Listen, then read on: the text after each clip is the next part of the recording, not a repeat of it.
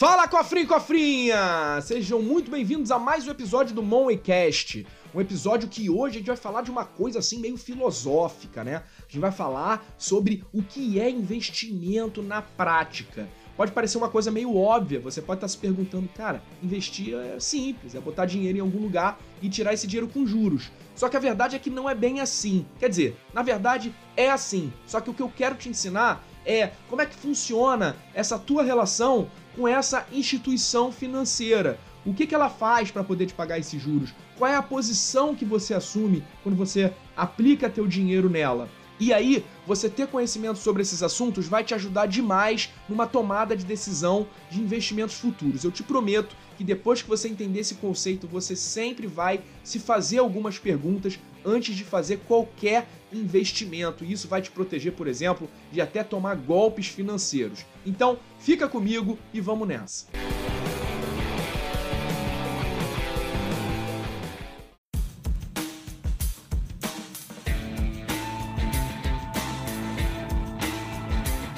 O primeiro conceito que eu quero passar para você é a posição que você se coloca quando você investe dinheiro em algum lugar.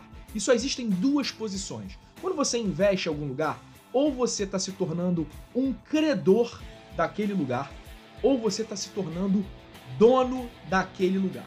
Credor é aquele que empresta dinheiro. Então, uma forma de você investir é emprestando dinheiro para uma instituição. Isso acontece basicamente com os investimentos do tipo renda fixa. Já ouviu falar? Esse alguém pode ser alguns tipos de instituição. Eu vou dar um exemplo. Pode ser um banco, pode ser uma empresa ou pode ser até o governo. E cada tipo de instituição é o que vai definir o nome desse investimento.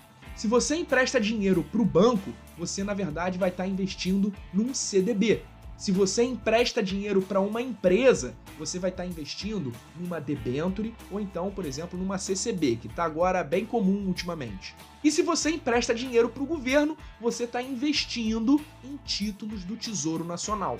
Em todas essas modalidades, você é o credor. E qual é o risco de um credor quando ele empresta para alguém? Digamos que o teu cunhado chegue para você e te peça dinheiro emprestado. Gui, Tô quebrado, cara. Tô com conta pra caramba pra pagar. A situação tá difícil. Presta uma graninha aí, cara. O que que imediatamente você pensa quando essa cena acontece? Primeiro, será que ele vai ter condição de me pagar? Pois é, essa pergunta tão básica é a mesma pergunta que você tem que fazer quando você investe numa renda fixa, quando você investe numa posição de credor. Será que essa instituição que você está emprestando dinheiro vai ter condição de te pagar quando você precisar ter esse dinheiro de volta?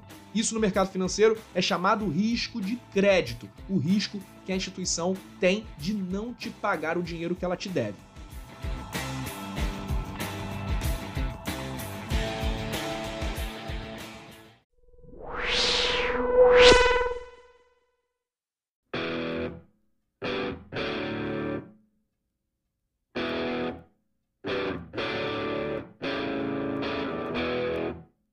A outra forma que você, como investidor, acaba se colocando quando você investe é como dono. É isso mesmo. E isso acontece basicamente na renda variável. Quando você compra uma ação na bolsa, o que você está fazendo nada mais é do que se tornando sócio dessa empresa.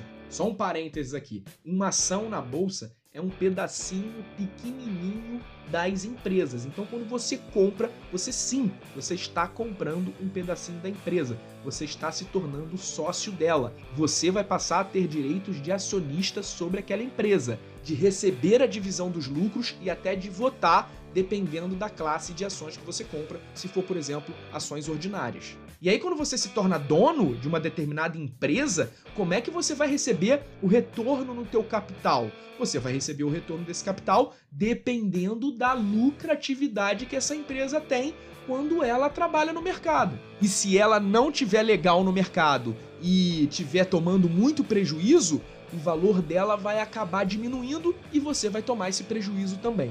Por isso, o conceito de renda variável. Porque não existe um contrato de empréstimo como naquela opção de credor, onde você vai receber uns juros pré-definidos. O seu ganho vai ser de acordo com a desenvoltura dos trabalhos dessa empresa que você virou dono. E quando o teu cunhado te convida para uma sociedade, quais são as preocupações que você tem? Gui, cara, tô com um negócio da China, tô querendo montar uma empresa e o negócio vai bombar, cara, mas eu tô precisando de um sócio. E esse sócio tem que entrar com algum dinheiro. Quando você recebe uma proposta dessa, o que, que você pensa? Se o negócio é bom, se o mercado que essa empresa vai atuar está aquecido, se essa empresa obedece às leis, ou seja, você vai querer entender se existe potencial de crescimento nessa empresa, que é exatamente o que baliza a tomada de decisão quando a gente investe em ações.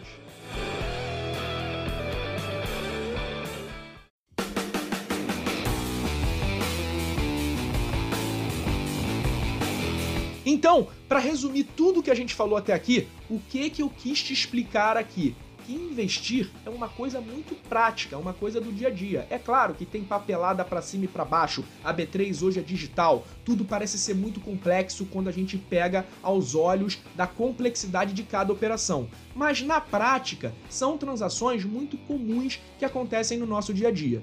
Seja como credor ou seja como dono, você vai correr riscos diferentes. E o importante é que quando você assumir essa posição de investidor, você entender muito bem isso e entender como essa máquina funciona para você tomar a melhor decisão. E a gente está chegando no final desse podcast. Eu espero que tudo que eu falei aqui tenha adicionado ainda mais na tua educação financeira e aguarde que semana que vem tem mais um episódio do Mon Cash para você. Um abraço e até a próxima.